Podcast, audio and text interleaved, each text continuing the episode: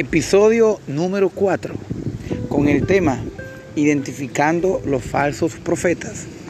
En el libro de Mateo, capítulo 24, su versículo 11 dice, y muchos falsos profetas se levantarán y engañarán a muchos.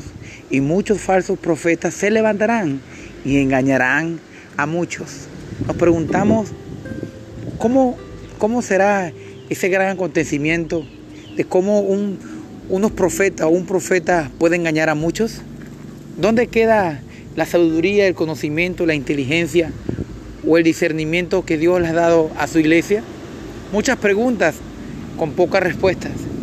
Pero en los últimos tiempos nuestro Señor Jesucristo lo profetizó. El profeta de los profetas dijo que vendrían y engañarían a muchos.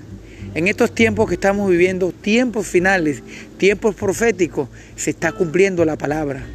Muchos se han levantado, muchos han hablado cosas que Dios no le ha dicho y es por la cual viene la consecuencia. En el libro de 2 de Corintios, su versículo 2 de Corintios capítulo 11, versículos 14 y 15 dice, porque el mismo Satanás se disfraza como ángel de luz y no es extrañarse, no es extraño si también sus ministros se disfrazan como ministros de justicias.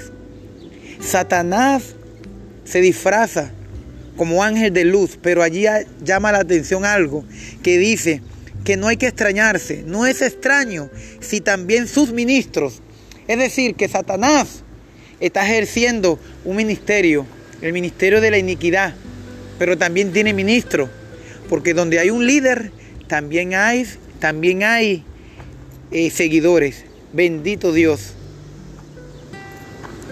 También sus ministros se disfrazarán como ministros de justicias.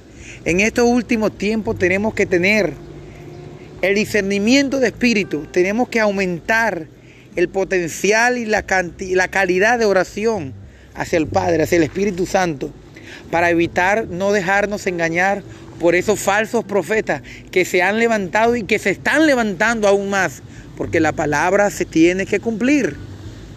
En el libro de 1 Juan 4.1 dice, no creáis a todo espíritu, sino probad los espíritus si son de Dios. Tenemos que probar los espíritus, qué viene de Dios y qué viene del diablo, qué viene de la luz y qué viene de las tinieblas qué viene de lo inmundo y qué viene de la pulcritud. Sabemos que le servimos a un Dios limpio, a un Dios soberano, a un Dios transparente, a un Dios santo. El diablo y sus demonios desde el principio ha querido eh, eh, imitar lo original, lo bueno. Por eso que en estos tiempos la exhortación es que tenemos que estar alerta, vigilando, vigilante siempre, vigilante, velar y orar para no caer en tentación. Muchos líderes de iglesia, muchos líderes que piensan porque tienen 15, 20, 30, 40 años, el Evangelio ya se creen los superpoderosos, se creen los Superman en el Evangelio, pero no, esto no se trata de tiempo, esto se trata de calidad en oración con el Espíritu Santo. La intimidad con Dios es lo que te va a llevar a discernir qué es lo qué es de Dios y qué es del diablo. No debemos creer a todo espíritu. No podemos caer en el error de decir amén, amén a todo. No, un gran error. Está una reflexión en el internet donde un, murciélago, pasa volando y había un niño y lo identificó, lo comparó con un ángel.